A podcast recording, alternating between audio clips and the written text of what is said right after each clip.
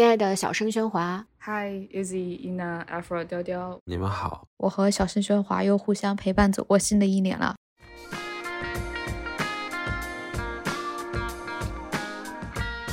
大家好，欢迎收听第三季第二十六期《小声喧哗》，我是主播 Easy。《小声喧哗》是一档从影视文本中以女性视角来观察和批判世界如何被塑造的播客。如果你喜欢我们的节目，可以去爱发电和 Patreon 上支持我们，筹到的钱会被用于剪辑、设计等日常花销中。两个众筹平台的链接会放在节目的文案中。今天和我在一起的还有主播雕雕，还有伊娜。大家好，我是雕雕。大家好，我是伊娜。其实本来这一期还有 Afra，但是 Afra 发生了一件令人。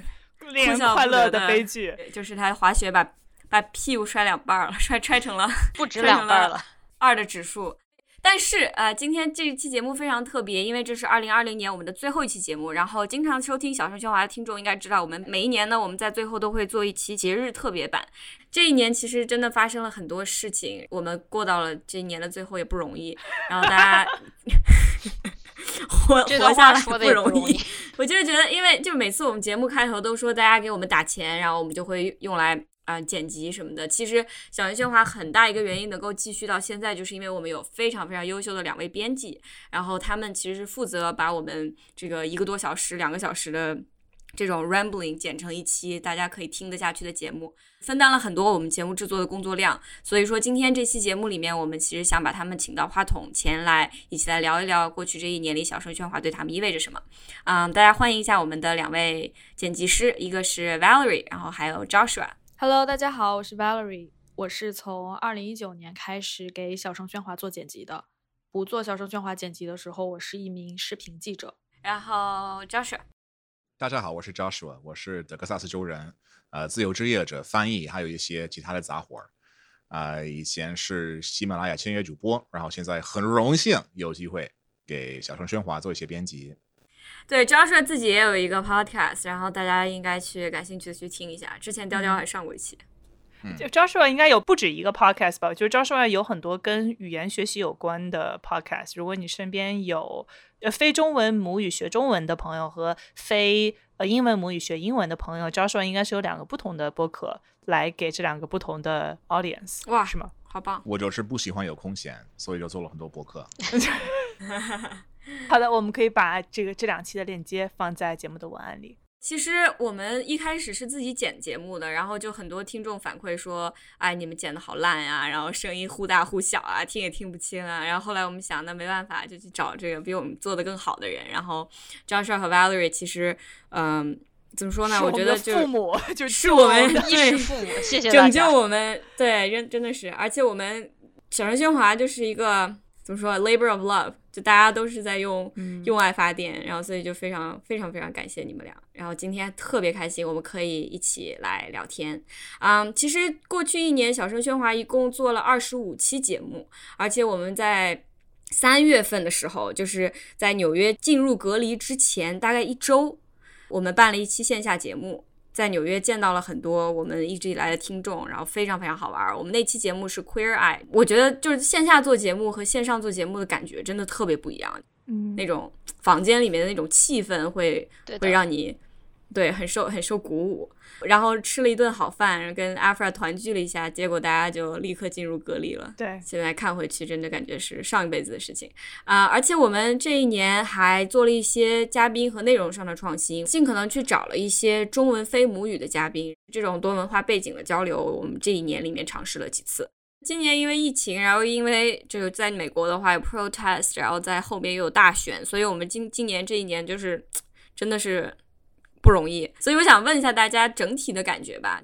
最近一直在刷推，然后有个新闻网站采访了好几个小朋友，让他们来形容2020年。其中有一位非常特别的小朋友说：“我觉得2020年就好像你过马路的时候，左右都看了好几次，确定没有车了，往前走，然后迈出第一步以后就被一辆潜水艇给撞了，你就不知道潜水艇哪里来的，为什么在陆地上会有潜水艇。”就这个年过的，我觉得真的和魔幻现实主义一样，每天看新闻都觉得非常的不可思议。然而，然而我们也就这么不可思议一年就这么下来了。啊，我平时在豆瓣上会记录自己每年看的电影和读的书。然后今年三月纽约电影院关门以后，就失去了这种每周去影院看电影的习惯。然后呢，一年。一度很期待的纽约电影节也变成了线上，所以我其实到今天为止，到年底了只看过三十五部电影，是往年的一半，真的是完整的一半。然后刚开始居家隔离的时候，我特别期待，就是觉得终于有这个空闲时间，能够把想看榜单上的电影电视剧全都看了。但是过了一周，其实就非常疲惫了，就心很累，然后大脑也很累。一方面只想看完全无需动脑的开心小喜剧，乐呵乐呵就行了；另一方面呢，同时也对自己流行文化摄入变得更加的批判，想要去看到更多影视文本中去真诚的讲述一些不那么主流的社群的故事。当然，我也有关注疫情对全球电影行业的影响。如果以后都是流媒体了，那这会如何影响我们能够看到的电影呢？悄悄说一句，我之前十一月份专门去呃纽约隔壁州去看了。诺兰的《Tenet》信条，非常大的屏幕，总共就十个人在空空的影院里，那是我在二零二零年所体验到的最佳的视听盛宴。然后我非常非常怀念能够有去影院有这样的体验。然后同时也觉得，如果《Tenet》这部电影要是放在自己家电视看，我觉得电视再大，这个体验也是非常不一样的。然后与此同时，在家观影又。扯到了关于 access 的讨论，对吧？比如说，不是每个家庭都有特别大的电视，或者是环绕立体声。对。所以影视文本创造出来到底是给谁看呢？对吧？我们小声喧哗是一个从影视文本中去讨论、批判世界如何被塑造的这么一个博客。那么，其实我想说，就是二零二零年让我看到了全球疫情对于影视文本塑造这个过程中的影响，以及对整个世界的影响。然后呢，总结一句，因为我很喜欢总结，我写什么都要，我发短信我也要总结。总结一句就是，二零二零年很差劲，但是呢，也确实很引人深思。所以我，啊，回顾来看的话，会感谢这一年让我更加去深入去审视自己的三观，以及这个无时无刻不在改变的非常操蛋的这个世界。嗯。我可以接着伊娜这个说，因为就是今年如果要有一个主题词的话，就是疲劳，就是你你都不知道自己原来可以这么累，然后嗯，然后你就还可以更累，呃，而且就因为这个原因，我的流行文化摄入和去年比起来也变了很多，就我很明显也是会去倾向看一些和我自己的本职工作以及和现实生活不是特别相关的题材，就是想要去呃靠影视文本来逃避。逃避现实，逃到离二零二零年现在这个非常黑暗的呃 timeline 不一样的地方。然后，但是夏天的时候，因为身在纽约嘛，然后整个美国甚至包括全球都对这个黑人受到了压迫有产生一些反思，然后也有上街抗议。所以，我觉得让我意识到了，我一定不能够去。逃避这些让自己不太舒服的沉重的话题，然后也不能只是抱着自己非常熟悉的在这些话题上面的知识储备去心安理得的输出。我觉得，如果当你觉得自己知道的足够多了，那么就说明你很可能并没有去接触到你所处的时代最前沿的一些想法，以及在面对怎么说一些不公正的时候，可能你没有。呃，做到自己应该做最多的事情。而另外的话，就是我觉得二零二零年流行文化本身，就像伊娜刚刚提到的，它在这个整个产业的这个层面发生了很大很大的变化。最主要应该是在美国这边，因为在中国的话，后面呃很多呃电视节目啊，就是影视拍摄都恢复正常了。但是在美国这里，因为这些很大的好莱坞这些 movie studio，他们没有办法去继续制作，所以就很奇怪的，在网络上出现了一种。这种非常荒谬的，甚至非常平等的这种 egalitarianism，我觉得，就比如说迪士尼的木兰翻车翻到就大家没眼看，甚至再往前推一点，离我们不远的那个 Cats musical，也就是让人就无法想象怎么会有这么多人对这么多人参与的一个事情居然烂成这样，反而是像在 Instagram 上。就靠自己一个人对着一个镜头做的那种模仿秀啊，这些各种各样的喜剧演员，他们成了二零二零年最大的流行文化的 icon。但我觉得，就是这种好像每个人一人一拳把把门人给打死的这种表象之后，其实是我们所有人都更加依赖社交网络，更加依赖流媒体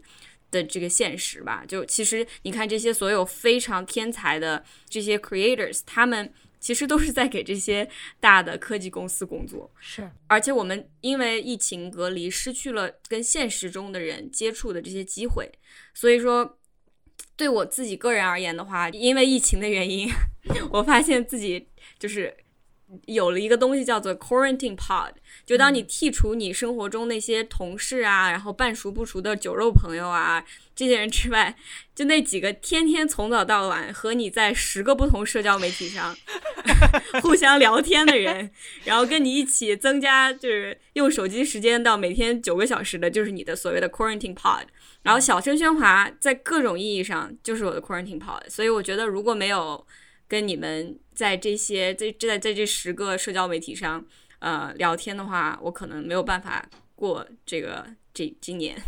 对对，我从一个更个人的角度来讲吧，嗯，我觉得二零二零年是暴露问题的一年，就像刚才 Easy 和 Ina 说到的。二零二零年这个极端的大环境是，本来就存在的问题表现得更加明显。我在回顾这一年的时候，也发现自身的问题同步的被暴露了出来。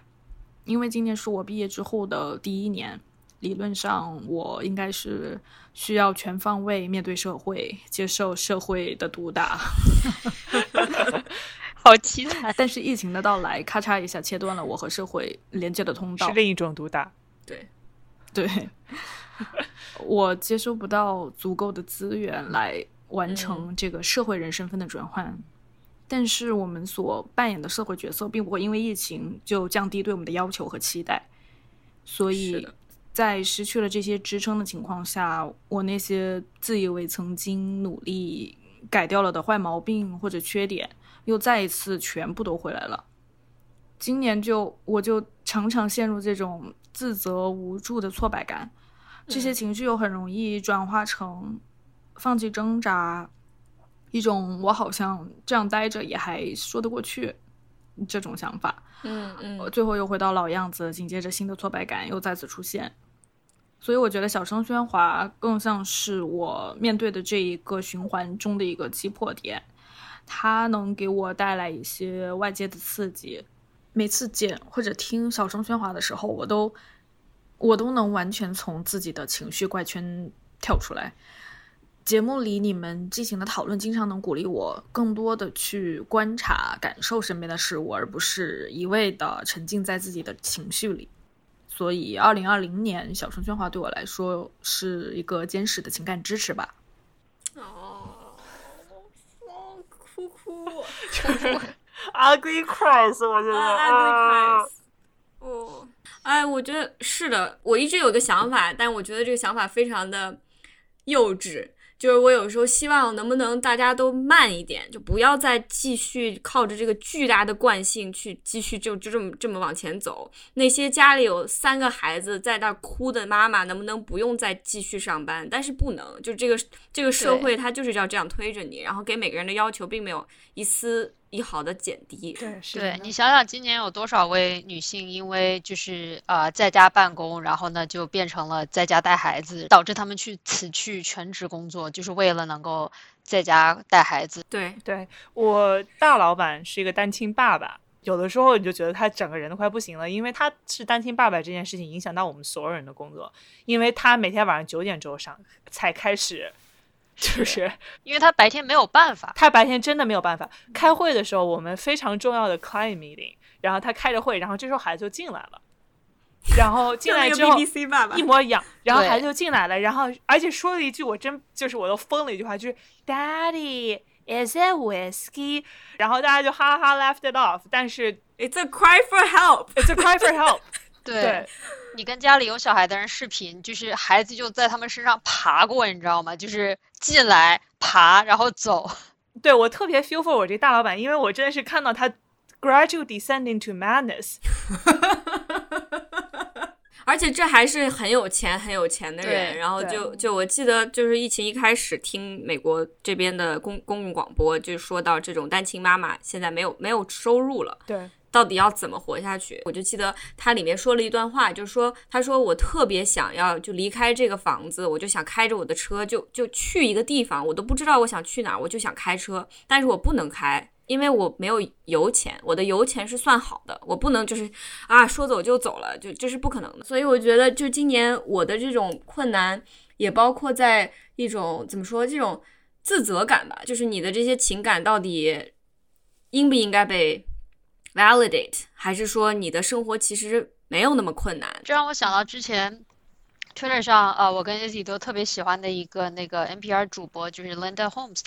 他之前发了个推特，他就是让大家说说，我知道今年很多人因为疫情原因有很多事情不能如愿以偿，然后呢，平时你要是抱怨的话，你又觉得好像。觉得特别内疚，觉得自己不应该抱怨，说就是疫情当下我有工作或者我有房子，我能够生活下去已经很不错了，为什么我要抱怨？比如说没有拿到这个东西或者没有拿到那个东西，但是其实这一切也都是正常的，所以很多人就在他的那条推特下面分享自己。啊，有哪些因为疫情的原因不如意？比如说有家长说刚生了小孩，然后小宝宝没有办法见到爷爷奶奶或者是姥姥姥爷，完全没有机会见到任何亲戚，对吧？或者比如说有今年毕业的学生没有办法，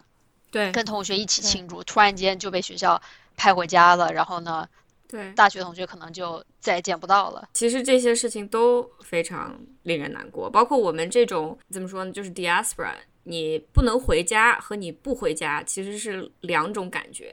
对，就你平时也是，比如说上课上班，你你一年就回去一次，但是和你知道你想回也回不去，是真的不一样的两种感受。对，二零二零年吧，我一直在，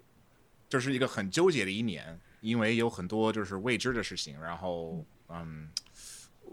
对我来说，我觉得可能最值得纠结的一部分就是美国和中国之间的关系。就是每天都在考虑，因为这个跟我的以后的事业有很大的影响。嗯，每次考虑基本上都会回到同一个点，就是呃，两个国家的关系我影响不了，我们都没有什么可以做。虽然我们上 Twitter 就会感觉我们发完美的 Twitter 就会改变一切，塑造一个更完美的世界，可是根本就不是这么个意思。就是我们能控制的是人跟人之间的一些交流和互相理解。所以我觉得，呃，Loud Murmurs 就是这种节目，虽然是用就是用中文跟中国人交流，基本上是，可是这个也是一种能够打造更多的一些跨太平洋的一些理解。我觉得这这种项目是我们这种平民能做的事情，我觉得非常好。其实你的生活其实变化可以说我们里面的人最大的，就 Valerie 是毕业也非常大的一个转折，但你是真的就是年初还在中国生活，突然然后就回老家，然后再也没法回去了。是的，是的，至少到现在为止。是的，甚至我已经也不看新闻什么的，所以就是一月中旬我也不太了解什么疫情。就我第一次知道这个事儿，我说去去吃个饭，然后跟朋友说我要去去吃个饭，他跟我说你你凭什么？你在干嘛？所以从完全什么都不知道的状态，直到被推到美国去了。我觉得张硕说的其实也让我挺有感触的，因为无论是我们还是张硕，就是这个 diaspora 这种流散群体，我们其实是就是在中国和美国这个 gradient 之间，就是我们是在这两个国家的连接上的某一个点的。那如果这个连接有多么的坚固，其实是很大程度上。决定了我们的生活质量，真的是这样的。对，而且我觉得今年真的是很多让你疲惫的原因吧。就是我有个朋友形容自己生孩子的感受，就是连续不断的跑一千五百米的最后一百米，太惨了。二零二零年的感觉就是在持续不断的生孩子，就是你还生不出来，还生不出来，对，或者就生了很多，然后又来一个。今年我的两个关键的数据，我都不好意思告告诉大家具体的数据哈。但是我两个关键数据，一个是我的屏幕使用时间。嗯，几乎是二十四个小时，然后还有一个就是我的微信步数，经常就是个位数，就我上厕所都不带手机的那种。就我们越来越像缸中大脑的这个方向。对，真的是这样的。今年真的是感觉自己就被过度开发了的一个盐碱地的感觉。就是 Valerie 刚刚说想感受一下被社会毒打，我就是被社会毒打之后的样子。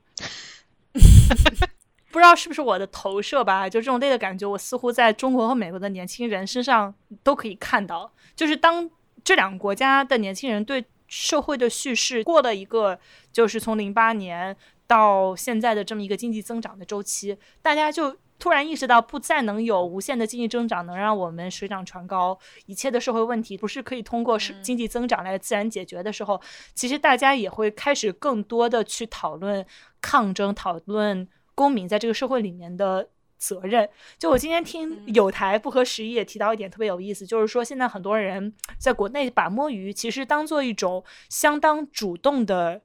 抗争 resistance，就是这是一种有意识的去摸鱼，是基于对社畜剥削的一种不满意的，就是我现在就是要下班，我要做这件事情是带有一个信息的，带有一个 message 的。美国年轻人今年也非常非常多的开始去讨论抗争和 resistance，而且加上美国还有一个街头这样的一个公众空间，就你看到确实前所未有的，呃，很多的人去。扩张自己在公共生活中的位置吧，就是因为在这个国家的政治机构全面的让人觉得很失望的时候，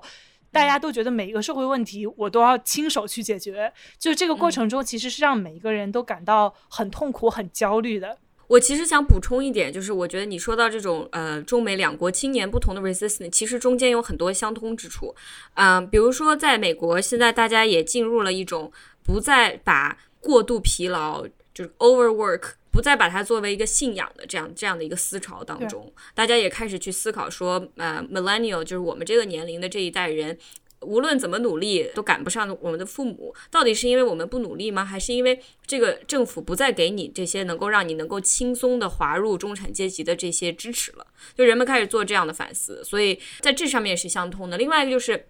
关于这个，对于每个社会问题，我都要亲自参与的这种解决的这种感觉，也可能是我自己的投射。但我觉得，就是因为在微博上，我们大家都明白微博是一个什么样的平台，所以当你看到一个所有人都在转的一个很不公平的事情，你会有一种我也要转发，就是我也一定要让它继续传递下去的这样的一种参参与的感觉。疫情刚刚开始的时候，一个让我觉得非常非常有感触的事情就是。我那时候采访了一些在中国的各行各业的年轻人，他们那段时间才真的是就是手机微信一天使用时间二十四小时，他做什么事情呢？就是传播这些信息，他自己就是一个巨大的 clearing house，他就把那些收集来的各种各样的截图传给记者，然后再把记者的问题传给某个人，他就在做这个事情，一天都不间断。就我觉得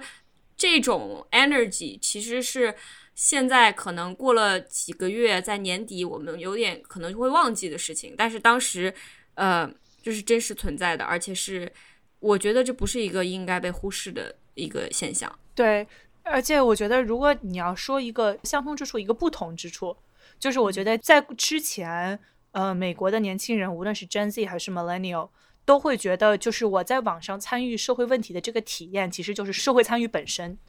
我觉得今年其实有很多人意识到了这中间有很多很多还有要做的事情。之前不爱发声的人开始发声了，然后之前只发声来去进行工作、进行抗争的人开始使用自己除了手机和指尖之外其他的东西，就走上街头了。对，就真的是走上街头。很多人是第一次走上街头，第一次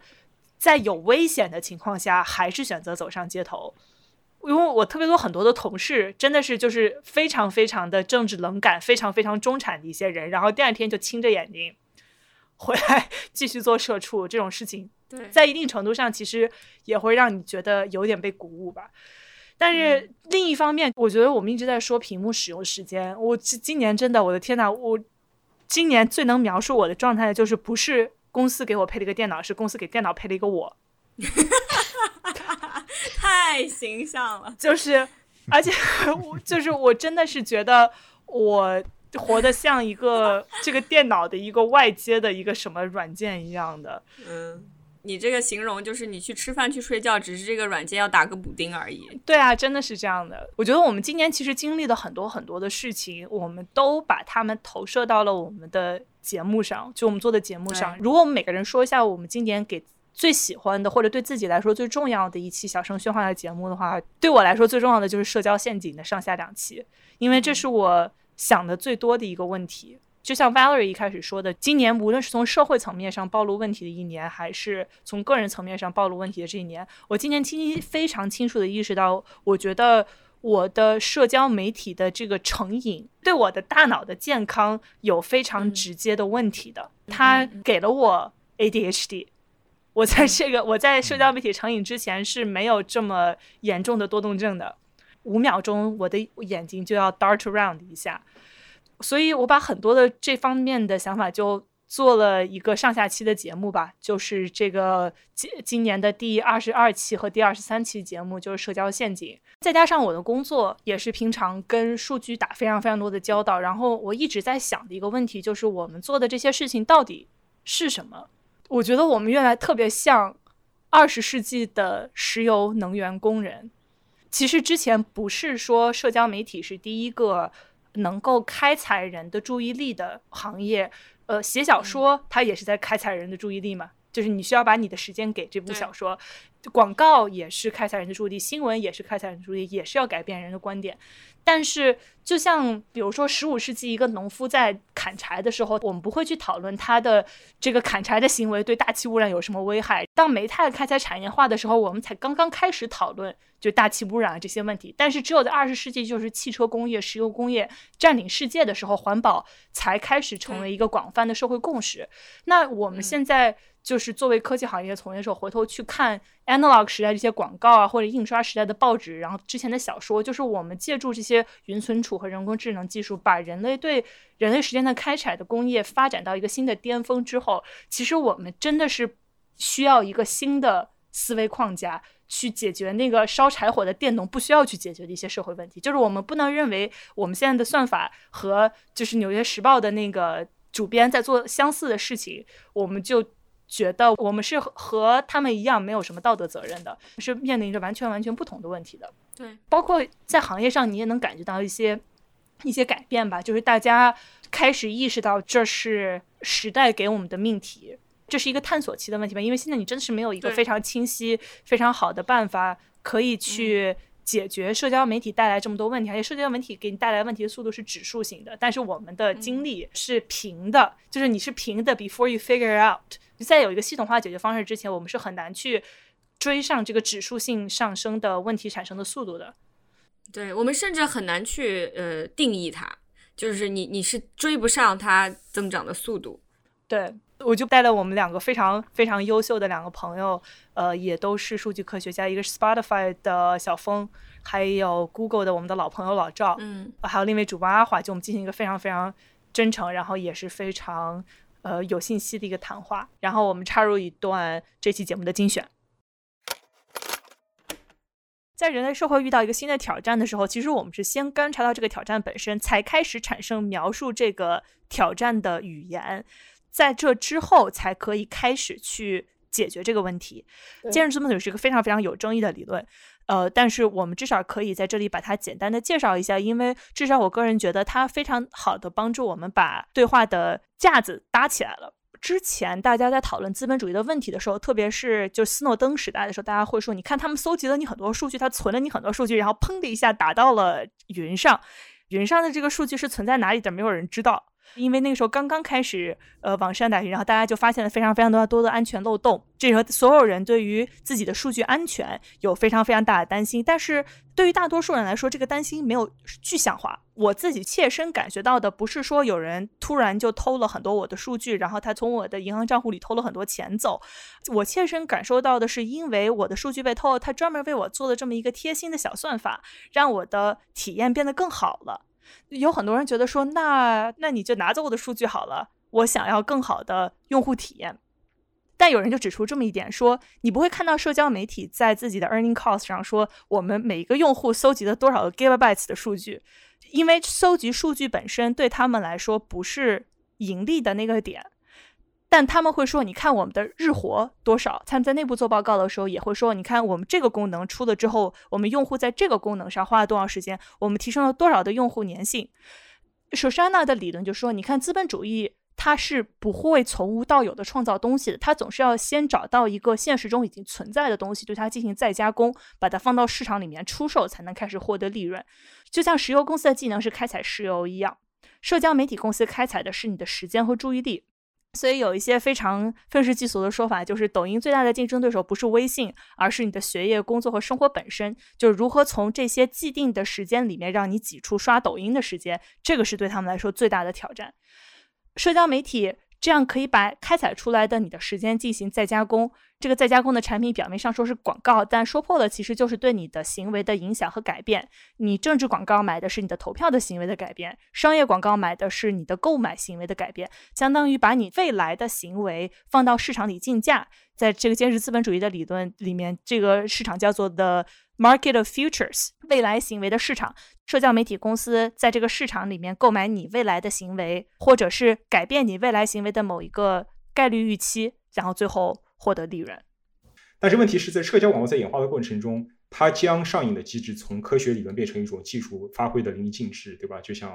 刚才雕雕说的，用到赌博里的各种技术，然后就像提影片提到这种 persuasive psychology，使得社交和获取信息的行为反而变成了方法，而成瘾本身变成了目的。对对，也就是说，社交网络它产生的刺激影响已经远远超越了它当初所要承诺的，或者说试图去实现的初级影响，然后让这个目的和手段本末倒置了。所以，我觉得这是一个非常大的一个区别。就是我觉得这是我今年最喜欢的一期节目，然后包括我们看到了非常非常好的听众分享，很多人也在想一样的问题。其实我看到之后觉得还挺欣慰的。是的，我也非常非常喜欢这两期节目，但是之前我和雕雕谈论就就怎么做这场节目谈论的时间很长，最后我就没有参加，因为我就想到这个事情，我就想长叹一口气。狗 听狗听完死死了，对对我就是那个听完死了的狗，所以我就没有参加。其实我这个人特别不擅长选一个最喜欢的任何东西，因为我都很喜欢，非常博爱。所以我今年就找一个最喜欢的这个主题，我从主题来讲。其实回顾今年啊，小张新华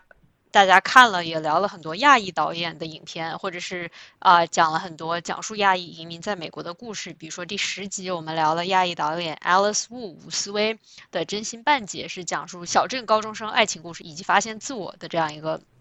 故事，然后第十一集我们聊了电视剧《好想做一次》，里面就是这个十六岁女生的欲望被镶嵌在一个印度裔移民的故事。然后其实我自己就像雕雕之前说的，啊、我觉得我对自身的思考很多时候也会投射到我对小声喧哗想要做什么节目当中，所以我自己一直很挣扎的一个事情就是所谓这个身份。作为在美国生活了这么多年的中国人，我的身份政治困惑其实和一代移民更加相似，就是我到底我是个谁呢？对，就是我我是谁我在哪儿。在哪？我是我谁？要去哪？对，就真的就是我在哪儿，我是谁。如果打车被 Uber 司机问到说你叫什么名字，嗯，挣扎一下，对吧？或者是有时候去客户 meeting，然后在楼下门卫，然后他问说 What's your name？你是谁？你从哪儿来？完全回答不上这个问题，就每次都要挣扎，完全回答不上这个问题。所以就是我每次在各种影视文本中看到讲述，比如说二代移民的故事，或者是任任何有亚裔元素的故事，我第一反应都说，诶，这个很好，这个就是我们能够看到在大荧幕或者小屏幕上亚裔被代表，非常开心。但是另一方面，我的第二个想法就是，咦，讲的这个故事其实不太是我的故事，我也不太能够跟他共情。比如说。Crazy Rich Asians 之前出来的时候，去年我们当时聊过，他讲的是二代移民的故事，而我们作为就是至少我作为在国内长大，其实我们都是属于就是作为汉族人是属于主流的，所以我看到非主流这种挣扎，然后个人就觉得说，嗯，我表示理解，但这不是我的故事。但是我会希望通过这样一些电影电视剧去了解这些故事对于有过这样经历的人的意义，所以包括我们在。之前聊电视剧《好想做一次》里面，我们当时就请到了一位会讲流利中文的印度裔女生，就是在美国生活的印度裔女生，让她来讲述自己的亲身经历，来帮助啊、我们这些就是在主流文化中成长的人来理解他们所所谓这种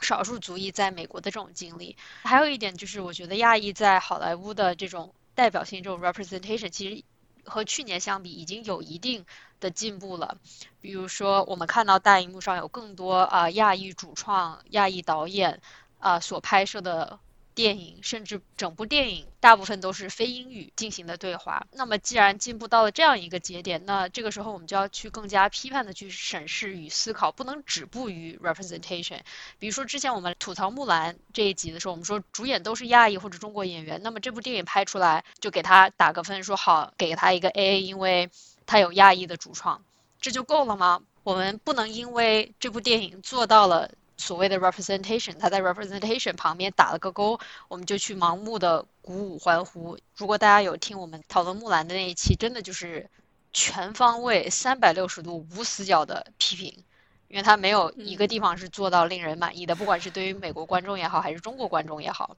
所以我觉得很多时候我都在思考，就是在好莱坞这种大屏幕上，他所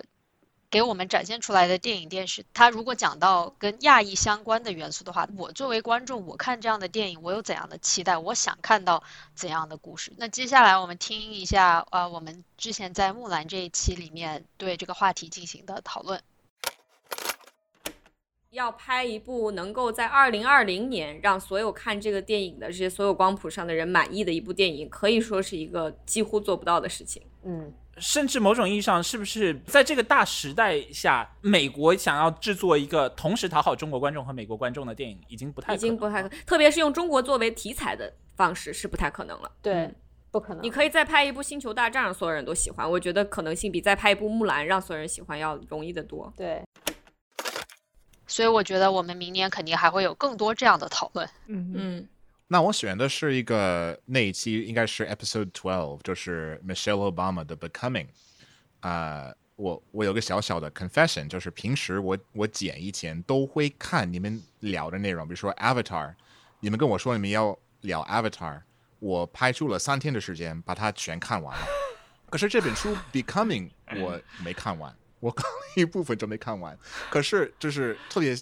让我。啊，很 surprised，就是你们聊的一小部分。为什么奥巴马的支持率下降？他说是因为我们 our people，就是我们的黑人手足并没有出来投票，我们的黑人手足不再支持我们了。那这也是因为奥巴马当选之后，可能给了种族问题一个所谓道德许可证。就美国社会依然面对非常根深蒂固的真正的种族问题隐藏了起来，结构性问题隐藏了起来，让改变反而变得更困难。这其实是性别问题，其实也是一样。我昨天被问到说，今天女性面对最大的问题是什么？我觉得是和美国种族问题是一样的。我们看似有了很大的进步，大家因此不愿再做出改变，嗯，依然根深蒂固的问题，所以就被隐藏起来。我想到这一期是因为我一直在说小声喧哗，呃，老在提醒我一些自己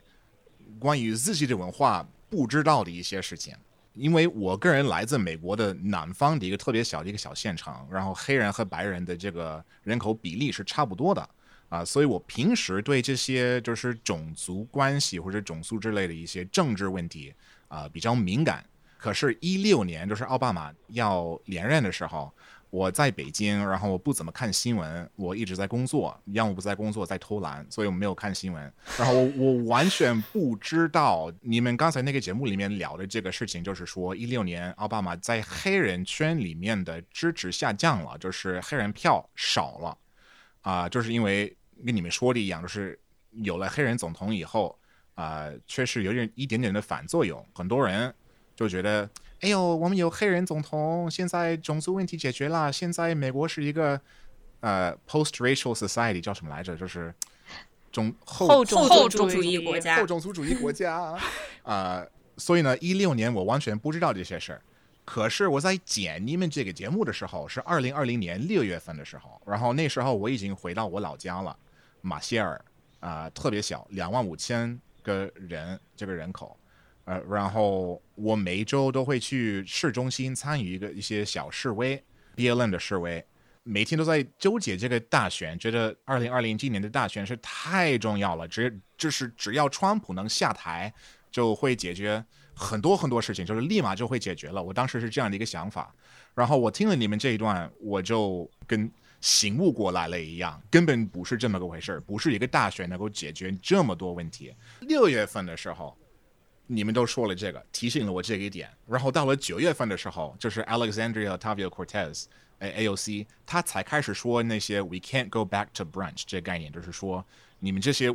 白左啊，你们以前都很超喜欢吃 brunch，啊就是很休闲的生活。然后因为二零二零年这事儿太多了，你们就坐不住了，开始出来搞一些政治的事情了。但是你们这些白左啊，就是这个大选以后，你们不能再回去你们以前的那种那种休闲的生活了，因为如果你们停止这个 momentum 的话，那一大堆事儿就没有办法解决。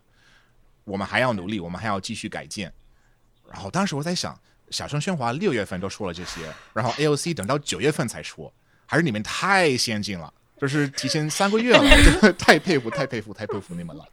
可是这个哎点就给我一个很大的启发，然后让我思考我为什么在参加这些示威，为什么今年才开始，而且我以后虽然这些事儿跟现在一样重要，我以后还会去参加吗？就是引起了很多的反思。我感觉可能大家今年就有很多这种的反思，就是说，What is really important to me? What should I really be doing in my life? And how can my 嗯我开始说英文了，然后我怎么能通过我的一些 日常生活的一些或者事业，这些真的在辅助我认为非常有意义的事情？嗯对我，我觉得我想说的跟你说的很相关。嗯，因为我今年最喜欢的一个节目是啊、绿皮书》和《黑豹》这两个，我们其实去年都有讲过的呃电影。那个时候我们就一就一直在输出嘛，就是啊，绿皮书是什么意思？然后黑豹啊，未来非洲未来主义怎么怎么样？然后呃讲的也很爽，看的也很爽，然后批判的也很爽。那是去年，今年呃我们做了一个不太一样的事情，就是。我们找了两位有在中国生活的经验，并且呃中文非常流利的两个黑人小哥来参加这个节目。然后这个感觉非常不一样，因为你意识到你的亲身体验和你在书本上学到的东西是完全不一样的。你必须就是要闭嘴，然后去听别人的故事。其实我特别喜欢接下来这两段，就是我们的其中一个嘉宾 Joshua，他现在是一个还在深圳工作的一个啊、嗯科技行业的员工。他当时是这么形容关于黑豹的这个讨论的。我记得去年我看到一个国内新闻，这个新闻说为什么黑豹有那么多黑人演员这个角色？为什么黑豹会有那么多黑人想不通为什么黑豹？啊，天，我看到一些评论，他们说哦，这个电影的白人太小，全世界比较习惯看大多数白人的电影，这个可能是好莱坞的的神的影响，《流浪地球》的电影让中国小孩子觉得哦，我也可以变成这样的工程师。我也可以变成这样的实验室学员，嗯不只是美国白人当这样的角色。所以我觉得黑豹这样的电影会让美国的黑人觉得，哦，我们也可以在这样的很流行的、很超级英雄的电影，我们也可以当这样的角色，也可以做这样的高科技的东西，我们也有这样的机会。为什么我觉得这一集对我来说很重要呢？因为首先这不是一个容易做的事情，它在各种层面上不容易。第一是在这个技术上的不容易，我们和这两位嘉宾花很多时间去前后的去交流磨合，然后才能让这个在非母语的情况下跟我们有一个这种尽量自然的交流，把他们真正想说的东西能表达出来。但是另外一个不容易的地方，就其实我在之之前节目里也提到，就是只有在这种全球化的背景下，它才有可能发生。就是这两位留学生在中国有学习的机会、工作的机会，然后我们有机会能够到美国来，然后理理解他们说的这些东西，这有多重的语境，全部都交杂在一起，我们大家能够互相理解，这本身其实是一个奇迹。就是引申到为什么我现在今年开始思考做播客这个媒介到底有什么不一样的地方，有什么重要之处。其中一个它的效果就是它就是在讲话，它是一个非常轻松、轻松的、随意的、很亲密的一个氛围，它可以非常容易的去拉近你和这个讲话的人的距离。因为其实我觉得这一点是被 underestimated，就是我们作为人类，对我们来讲，对话是一个非常重要的东西。就我记得在那个 Walden 里面，瓦尔登湖 Thoreau 他说过，对《瓦尔登湖》里面他说，我的屋子里面有三把椅子，一把方便独处，两把可以供我促膝谈心，三把就是社交需求。就我觉得人的社交需求非常强烈，而且面对面的对话，这种人的声音传达到你耳朵里面的这种对话和交流，是电子邮件和发短信都没有办法替代的。所以，如果当你坐下来听 Joshua 听你上讲话，就有一种我们坐坐下来一起吃一顿饭唠唠嗑，你就很难再不把对方当成你自己这个社群的一部分。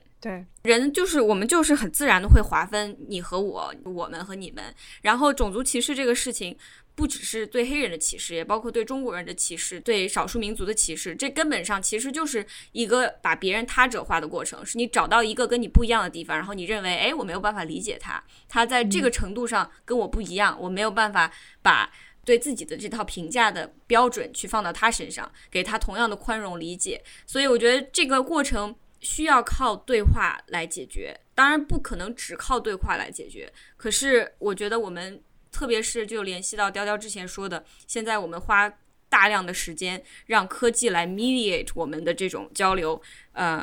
所以我觉得播客在这种情况下其实是一个，嗯，还挺重要的媒介。所以说从各种意义上。我觉得我都非常喜欢这一期节目。是的，是的。有人说，川普这个时代最大的政治圈子里面最大的一个顽疾就是 shame，就是羞耻。然后我们经常说川普时代的这些政客毫无廉耻，lack of shame，就 he has no shame。但不是的，就是有一个心理学家说他们是充满了羞耻的，是因为他们太害怕耻辱，太在乎自己。是不是对的？太在乎自己的道德制高点，他才会做出这么多的这种认知失调的事情，让大家看起来非常不合理的事情。就太要脸了。但是因为你太要脸，就会做出特别不要脸的事情。那么太要脸的这些人，越把关注度放在自身身上，其实你的共情能力就会越差。就是很多时候我们在关注这种社会话题的时候，都有一种不自觉的表演性。就是你有时候特别想让别人知道你是个好人，你就想让别人知道你是很想要改善自己的。我觉得当你把这个心情去掰开揉碎了。是一个非常不舒服的过程。是的，是的，而且如果你真的很在乎，不断的持续的在公共场合表演是好人的时候，其实是你在把注意力放在自身的身上，而不是空出空间来去共情。之前有人问说为什么要做这期节目，然后包括有人说你为什么没有讨论中国人受的歧视？It's time to shut up，就是我们是有 shut up，然后把空间、把舞台、把麦克风交给别人，让他们去表达的这个选择的。那么在那个时间点上，我们是应该做出这个选择的。特别是张硕以上，大家一定要听这一期，因为他们两个无论是阶级和他们的体验，都带着我们从来没有体验过的一些东西的。对，是张硕是来自芝加哥 Inner City，然后以上是从小到大跑了很多很多个国家。他们两个的每人的体验都是非常非常可贵的。我们理解他不是说要把他们的经历换算成我们作为亚裔女性的经历来说，我们都是受歧视的，不是的，different。对，今年年初的时候，二三月份看到有一个记者姐姐发了一条 Twitter，我记忆犹新，就是说美国人对于 COVID 的反应这么慢，其实是因为对他们来说，中国人的生命没有那么真实。那对，对我们来说，其实我们也一样。这是如果我们想做一个。更好的人，更善良的人，我们要努力的把看起来不那么像我们的人的生命，对我们来说变得真实，而不是说我们非要把他们的经历换算成我们的经历，给他们身上贴满标签，我们才能理解他们的生活。对，这个不是一个找共同点的时候。对，对，这个是一个自己安安静静的坐下，然后开始学习，开始聆听，而。并且你在聆听的这个过程中，你不是在听说哦，他讲到了这个，哎，这个跟我一样，我可以这么反驳，而是你就是在听，你纯粹的是在摄入这样一个信息，因为他们所经历的这种个人经历，每个人独特的个人经历，是我们没有办法从任何的电影、电视、书籍里面所获取到的一个内容。这就是为什么当时啊，BLM 运动就是盛行的，就是在暑假，它到一个。几点的时候，很多在社交媒体上很多有影响力的网红，然后就开始让出自己的平台。当然，这个也具有一定的表演性了，但是我觉得至少是个好的开头，因为他们他们没有说，哎，我来给大家讲讲我对于这个运动的想法，而是他直接说，我把这个话筒，我把我的这个有好几亿粉丝的这个平台交给别人，然后让他们来讲述自己的故事。对，是的，就是 take over。对于这个批节目，还有一个反馈就是，我们为什么作为住在中国的中国人要去在乎这个事情呢？就是美国的警察打美国的黑人，这个就正好说明了他们制度的一些劣性。然后我们。作为中国人，我们不欠他们什么。我就有很多，就网上包括很多回复都是这种，就我们不欠他们什么。我觉得，我觉得这个不欠他们什么真的很有意思，因为我们在讨论善地的时候讨论过，我们作为人，我们生活在同一个空间里面，在同一个文明系统下面，我们对对彼此到底互相欠着什么？就 what we owe each other。我觉得我们对对方欠的东西和你的国家和你的政府和你的这个 nation state。这些东西全部抛开之外，我们对于另外一个人之间互相欠的就是对人性的尊重啊，就是平等对对待，就是尊重。对，是。然后我觉得这是一个最基本的东西，但是是它也非常非常难啊。对我觉得话术和讲述之间是有区别的。话术你在你这每一次表达都是为了赢，你你都是为了在最后你是对的，但讲述的目的是为了听，是为了交流。就像著名的哲学家 Kendrick Lamar 说的一样，Kendrick Lamar 就是真的伟大的哲学家，伟 Be 大 humble 伟大哲学家坐下 要坐下谦虚，对对坐下。，be humble，对吧？这真的是这样的。好的 Anyway Valerie，好那我们让的 Val 来讲一讲 Val 充满希望 Valerie，。我们现在所有人都坐下听 Valerie 给我们传达精神。坐下。好嘞。嗯、我想提名一下《小声喧哗》纪念 RBG 大法官的这一集。啊、因为我记得当时 RBG 去世的当天，我就收到几位主播，嗯，发邮件问我能不能剪这期节目。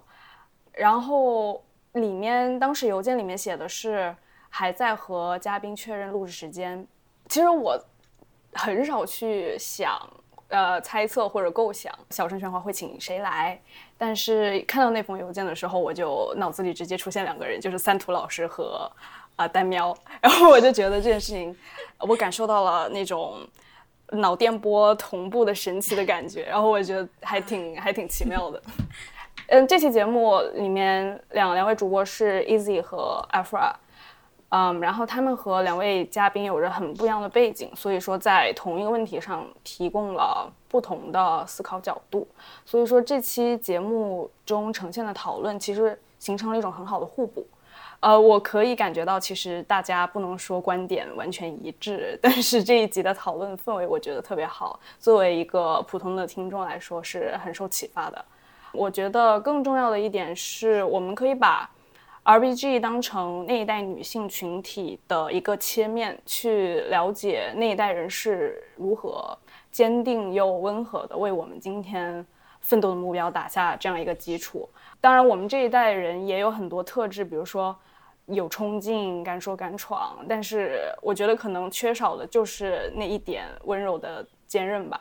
我希望至少我自己能从他们的经历中吸取力量，用一种更平和的心态去做我觉得有意义的事情。我们现在只不过是回到了他四十岁的时候啊，五十年前在面临的那个局面。我们也觉得哦，这个一切很艰难，这个世界不会好了。然后有很多对于少数族裔，然后这个社会群体之间的偏见、歧视和仇恨。那这一切都与大法官最开始的起点没有区别。对，如果前面几代人都可以从那个世界里面一步一步打拼出来，然后把一个更好的世界摆在我们面前，那我们当然要努力说，把一个比现在更好的世界摆在我们的下一代人面前。嗯，我选的这段 quote 是节目的结尾，就稍微有一点丧，但是又有一点嗯希望的感觉。当时录这期节目的时候是十月份，距离美国大选还有一个多月的时间，而这之后的两个月又发生了很多很多的大事，每天世界都在变化。对，就简直特别的混乱。然后我们现在已经来到了嗯时间的这一头，我就也挺想听听大家的想法，是你看到了希望吗？其实这也是对 Josh 刚才那个 Back to Brunch 话题的一个延续。你看到了希望吗？你觉得会变好吗？然后你对明年又有哪些期待？拷问灵魂的时刻到了。我是呃你刚刚说两个月，I was like I felt like last year。对呀、对呀、就就就对呀、就二零二零年一年，我当十年过的，真的是当我觉得我自己老了十岁。是我孩子应该已经上小学了。就是你二零二零年生了那么多孩子，是哪个？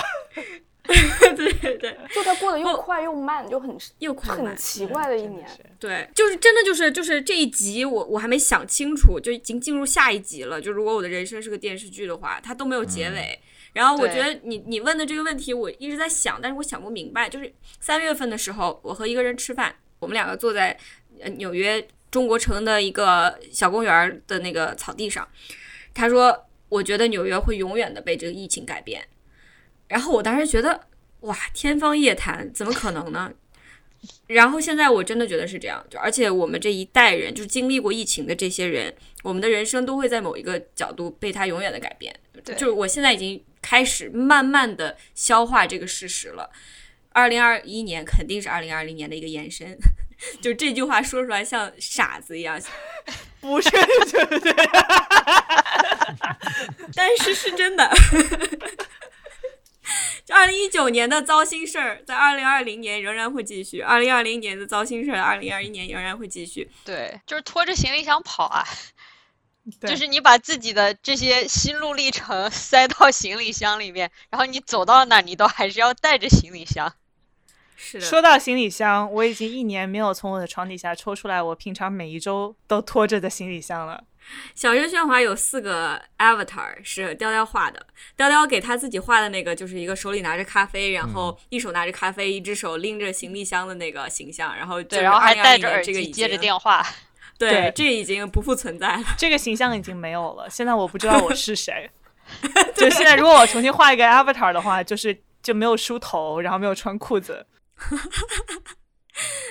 我其实想回答 Valerie 问的那个希望的问题，因为我我以前没想，可是我最近在剪那个呃 Trial of the Chicago Seven，然后看这个的时候，我又有了个反思，就是说我们现在觉得二零二零年是一个前所未有的一个 catastrophe，就是大型灾难现场，灾难，灾难，大型灾难对对对对对，哎，我中文退步了，我想说的是灾难，可是我想不起来，我就说 catastrophe。可是呢，你随便看任何一个 decade，九十年代、八十年代、七十年代，甚至零零那个年代，都有非常非常糟糕的时刻。呃，你想到，比如说，可能七十年代的那时候的美国，也是一个大家都在想，这个国家可能要炸了，这个这个国家可能以后就没有了，怎么办？然后其他的国家都经过这种这种时刻了，所以我们现在站在这个时刻，我不知道我们十年以后、二十年以后会不会记得今年我们就感觉是世界末日一样的一个感觉。所以你说我们能不能看到希望？我们对未来有希望？我们能看到什么一个啊好的趋势？我觉得我一一个 comfort 我的事情就是我们这么糟糕过。我我们可能以后也会再也会再次这么糟糕。我我老妈也是一个 baby boomer，是是五十年代出生的，啊、她的、她的父母也经过了 Great Depression，然后她自己经过了美国的一些很乱的时候了。然后昨天跟他聊这个 Chicago Seven 这个事儿，他也想了一想，觉得哎呦，其实呢，当时我们也特别特别糟糕，当时我们也想这个事儿以后怎么办，当时我们也特别特别担心这个未来。可是他突然忘了这个事儿，我估计我们以后会不会再次经过这么一个事情，就觉得，哎呦，前所未有这么一个 catastrophe。我不是说现在可好了，我只是说，呃，未来可能更糟。我我就是说我们 everything on a high note could have been worse and will be worse. 我我只是想说，我以为 worse 现在 could have been worse and will be worse. 嗯，对我只是想说我，我以后会不会多好，我不知道。可是我们至少可以知道，我们也没有不好，对，我们也不是没有经过灾难。我觉得就是这样的，我就是一个特别悲观的。我刚想说特别悲观的乐观主义者，而这句话说不出口。我是一个特别悲观的悲观主义者，就是我我就觉得往前看会有非常多的跟这个 climate change 相关的一些灾难，它的级别又是这种全地球级别的，是的就是我们现在经历的东西以后会继续发生的。然后，所以我们就只能去经历，那不然还能怎样？是的，我我这样说吧，我觉得我我找到了一个一个一个 high note，哎，就是啊找到了一个 high note，是这样的，因为我觉得，如果说我今年这一年让我觉得鼓舞到我的地方是什么时候？是每一个你看到世界各地的年轻人选择 lean in 的时候，选择去接纳自己的道德责任，选择去接纳自己的身份上的让他自己不舒服的地方，然后选择做出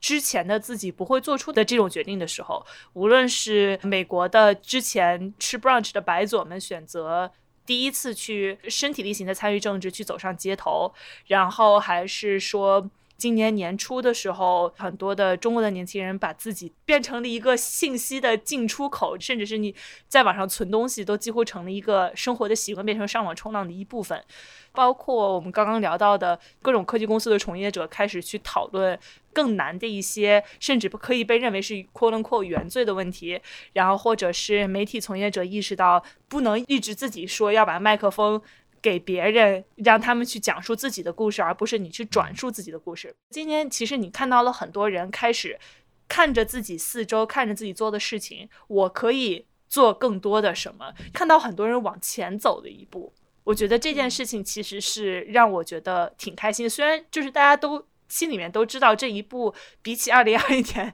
这个问题来说，其实真的是杯水车薪。其实你说到就是二零二零年是什么感觉？我我我我我看到其实。就是在大选结束之后，有很多媒体报道的一个瞬间，我现在记到现在，就是说当时那个 Joe Biden 和 Kamala Harris 获胜演讲的时候，上面会有那个 confetti，嗯，就是那个彩色的，就是蓝白红的小小碎纸，从从上往下走，对，然后他们就站在台上接受这么多人的和那么多屏幕里面传出来的欢呼的时候，然后这时候有一个那个打那个彩彩纸花的炮，砰的响了一声。然后我当时是看着直播，我当时就 fuck，就听到那个砰的一声，我就 fuck。那一瞬间，我觉得我自己冷汗都出来了，因为就在那一个庆祝的瞬间，我都没有办法接受这种庆祝。嗯。对，当时台上站了四个人，一个是 Joe，Joe 的老婆 Dr. Joe Biden，Kamala 和 Kamala 的老公，Kamala 老公就跳起来了。我我我就想，Kamala 的伴侣在过去这一年得有多担惊受怕，就 Kamala 这一年嗯得有多担惊受怕，就是他已经有了这么一个膝跳反射了，然后就是那个画面的左左下角就有那个纸屑喷出来，卡玛的老公就松了一口气，然后我在屏幕前面也松了一口气。嗯，就是我不知道，我到现在为止不知道就是该怎么去 process 这个瞬间。但是如果说我二零二零年会记得那个瞬间的话，不知道为什么就这么一个很小的瞬间就让我记得特别特别清楚。I have a high note，就是我今天看到的 BuzzFeed 头条，然后我觉得非常非常的就是二零二零年，讲到说奥巴马的大女儿的男朋友是个英国人，因为工作签证原因被 被迫隔离。Oh no This is true，被迫隔离。在美国，然后呢，他是哈佛大学的大学生嘛，然后呢，哈佛大学是变成了网课，所以并且要求所有学生都要离开宿舍，所以他没有地方去，所以呢，他就搬进了奥巴马家，跟奥巴马全家一起 quarantine 一起隔离。然后奥巴马是在上一个别人的播客的时候，今天提到这个，就说。哦，对啊，就是呃，这小伙子嘛，感觉还还挺好的。我本来是不想喜欢他的，但是一聊这个年轻人还挺不错。然后呢，并且加了一句说：“哎，我发现青年男子真的好能吃啊。”他说：“我们全家买菜的账单至少涨了百分之三十。”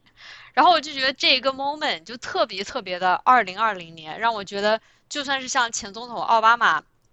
这样的，就是你觉得啊，就是遥不可及的这样一个名人，他也面对着就是自己女儿带男朋友回家，全家和这个男朋友一起隔离，买菜的费用变高了。这个男朋友由于工作签证原因，他是个外国人，他没有办法回自己家，就感觉二零二零年我们生活中所经历的很多东西一下子被浓缩到了这样一个故事里。今年我的同事他发了一下自己九岁的女儿写给圣诞老人的信，这封信是这样写的：啊、亲爱的圣诞老人，我希望你能够把整个世界上所有的人的痛苦都给去掉，但是我知道这个礼物太大了，而且也很不好包装，所以我觉得如果你给我一个苹果手表的话也很好。就是这是这个九岁的小女孩写的一封信，而且她下面她还说，如果你从我们家窗户上下来的时候，你一定要戴口罩。而且用的是祈使句、命令式，就是 wear a mask, Santa。然后我觉得这封信真的就是应该被放在 Smithsonian 里面，就是你知道，就是这个美国的这个现状就是这样的，就我们大家都希望能够。解决这个世界上的种族歧视问题，我们希望能解决贫富差距问题，我们甚至希望能解决中国的一些问题，或者全球变暖问题，对全球变暖问题和这个疫情的问题，但是我们不能，这个这个太大了，所以我们每个人许一个特别微小的，觉得明年能够达成的愿望，然后作为我们这一期的结尾。我希望明年能做更多 hot girl shit，就是 因为今年 就是就吃吃 brunch，就吃吃 brunch 啊，然后化化妆啊，穿穿衣。天哪！你刚说白左不要回去吃 brunch，不，你吃完 brunch 继续。对啊，雕的状态只有两个，一个是与资本主义进行抗争，还有一个就是 hot girl shit。对，今年就只有是加班，加完班之后去抗争资本主义。但是有的时候在加班和抗争资本主义之间，还想做一些 hard girl shit，就真的是仅此而已。我微小的愿望就是，本来想说就是 like 健身，但是又觉得 too 就是 too bullshit，就是我不想健身，我不想动。那哎，Valerie 呢？你有什么微小的愿望吗？我微小的愿望就是成为一个卑微的社畜，然后卑微的 开始 active 摸鱼，有这个选择，轻轻的被社会鞭打。没有，就是被，就是希望能够成为一个以摸鱼来抗争资本主义的社畜，社畜就是逐渐向雕雕靠近，是吗？啊，我的微小的愿望就是小声喧哗的听众能够听出来我是谁。做了一百期节目，别人不知道我是谁，分不出来。对对，哦，我觉得我的声音大家可以分出来。就雕雕声音很明显，然后阿弗尔声音，阿弗尔讲话忘了的时候，对，对，阿华阿华就是阿弗尔讲话不呼吸，所以大家能分出来。不呼吸是什么？我就是可以希望大家能够听出来我这种非常 balance 的声音，然后可以记得。我小小的愿望是健身。嗯，真的吗？我我看我我我是半开玩笑，就是你说的那个那个那个笑话，以前我已经想到这个了。这一年我整体的生活就被颠覆了，就是我以前纠结的一切事儿，现在就没有办法纠结，因为不存在什么工作呀，什么在上海大都市的一个生活啊都不存在。所以就是在这一切突然就没了以后，我发现其实我可以拍出来这种时间去呃健康起来。我最近真的在基本上每天都出去跑，然后还就是啊，在生活的其他的一些方面，就是稍微有了一点点，就是多了一点点的掌控。我觉得这是一个好的习惯，呃，所以我觉得我小小的愿望是，二零二一年的时候我还可以继续。哎，我可以再加一个，好加卑微的，因为我我我还挺想来一次超过。呃，五个人以上的聚餐，因为上一次就是和你们，我上次也是和你们，太卑微了。对我也是上次和你们，我真的就是翻那个我的手机相册，就翻到自己还是个人的时候，就是上一次跟你们一起吃饭。对，就是还是有一个还有基本的社交素养的一个人。是我现在就是出去见人已经不会说话了。对，真的，先是被科技异化，然后又是被疫情异化，对，没有人样了。明年第一个月份，我应该会去收养一只狗，然后我就想要，嗯，对，就想要把我这些所有一切的汹涌的情绪全部都投射在这只狗上。我这狗过两天抑郁，狗死了，狗听完狗听完死了。就是当你当你顾不起 therapy 的时候，你就去领养一只狗，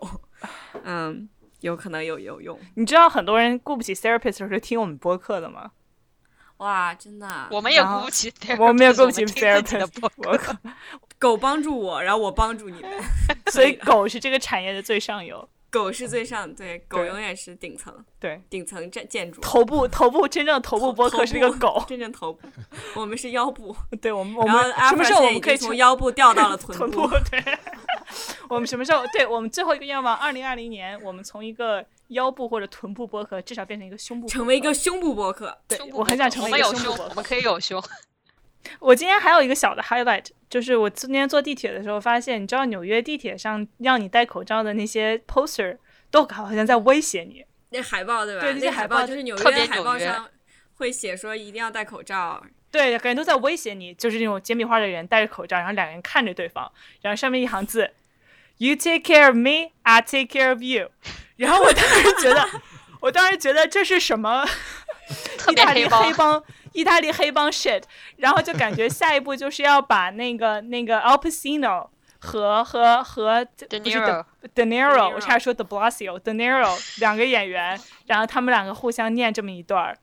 对，知道我照顾你啊，你也照顾我啊。来，我我我看着点你，你也看着点我。对，但是对今年也就是靠着这样撑下来的，大家就互相，you take care of me, I take care of you。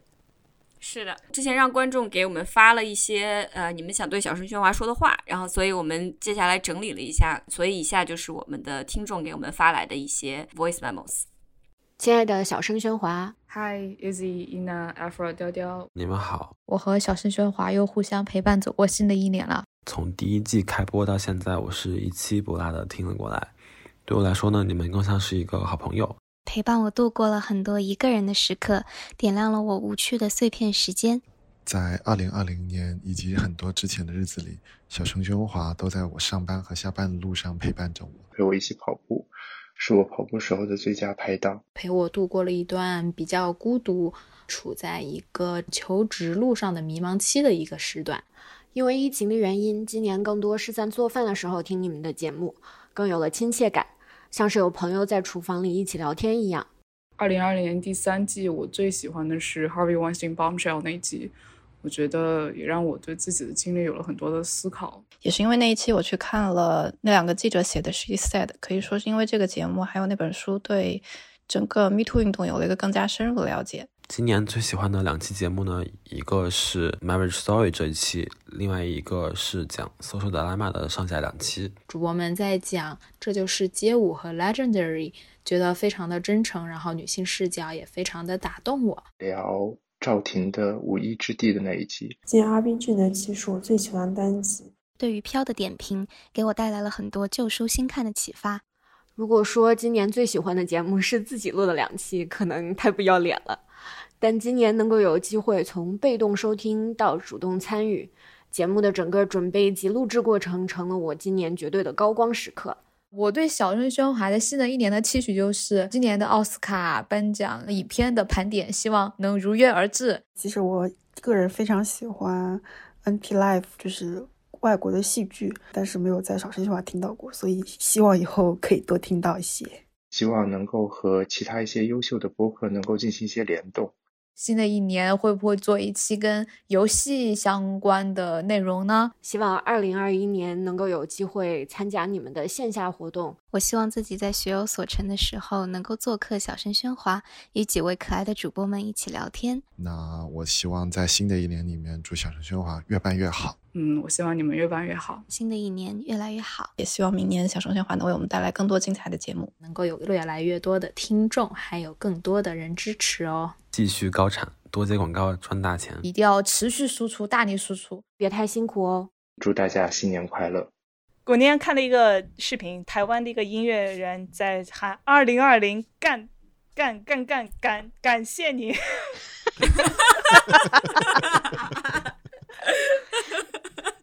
好，就是这样，感谢你们。